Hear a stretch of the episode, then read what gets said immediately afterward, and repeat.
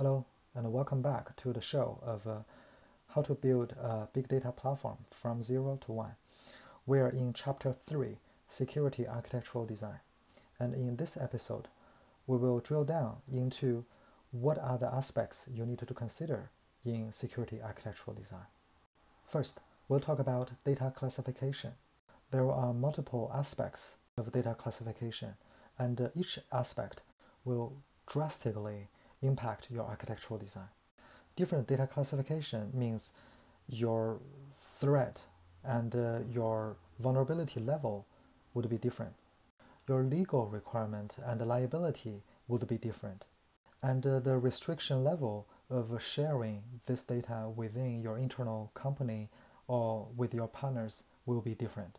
And even the way your infrastructure engineering team access the environment access the data and the computing resources will be different.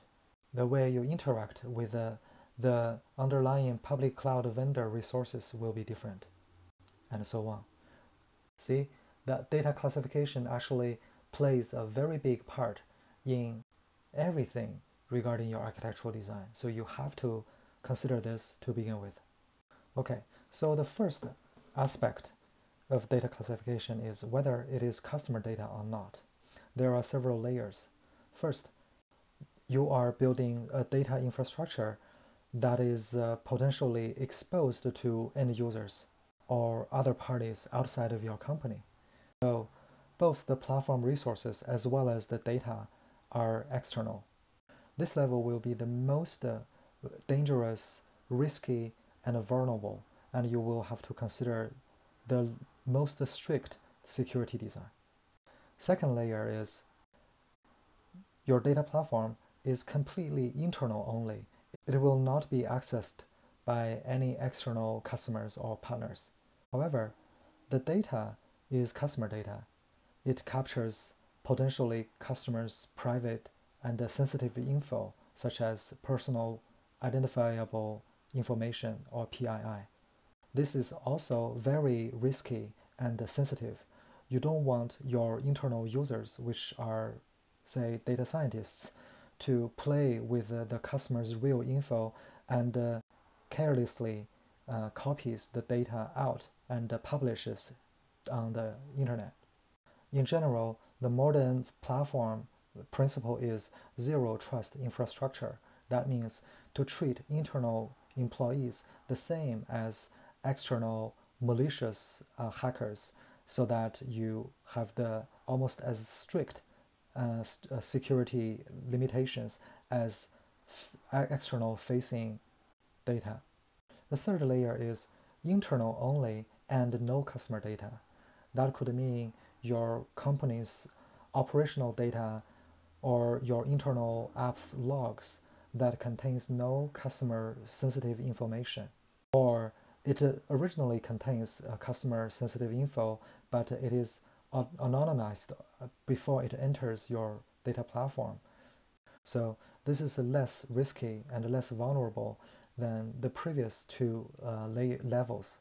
However, you still want to be uh, very careful in designing your architecture because your uh, anonymization um, pipeline may have bugs so that uh, still there could be some PII info accidentally flow into your data platform. Or there are borderline customer data or derived customer data that is not strictly uh, customer data with uh, all the official liabilities, but still, so may still cause potential liability issues. For example, uh, although the customer's address has been anonymized but uh, their zip code is not. And as a result, this can still somehow cause certain level of data leak. So this is talking about whether it's customer data or not. Another angle to classify data is the confidentiality, public or confidential or mission critical, and so on. Public data, for example, is the data you can find on internet publicly. The next layer could be uh, confidential data. It's your person, your company's asset. Under certain circumstances, you are allowed to share it to some external users. But uh, by default, only your company's employees are able to access that. And the next level is restricted. Only a very small uh, subset of uh, people in your company are allowed to access them. And uh, this is uh, probably the most typical um, data for a big data platform infrastructure. And uh, the majority of the app logs will be restricted and uh, the users will be the data analysts, data scientists, and uh, data engineers, maybe some PMs. But not every single uh, employee in your company, such as those um, sales, marketing, and so on, they don't need to access any internal application logs. And the last level is mission critical. It is top secrets of your company. For example, your company's uh, sensitive financial situation and so on. And if you plan to host your new big data platform on public cloud, mission critical data would need an extra discussion. Do we want to host them on public cloud at all? If so, what are the extra encryption we need to do in order to uh, protect the top secret of the company?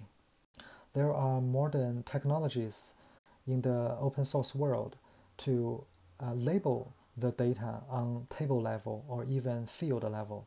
And you want to take this into account into later architectural design and do your best effort to have as fine-grained data classification as possible and uh, use different handling and level of uh, limit restrictions on different uh, level of data.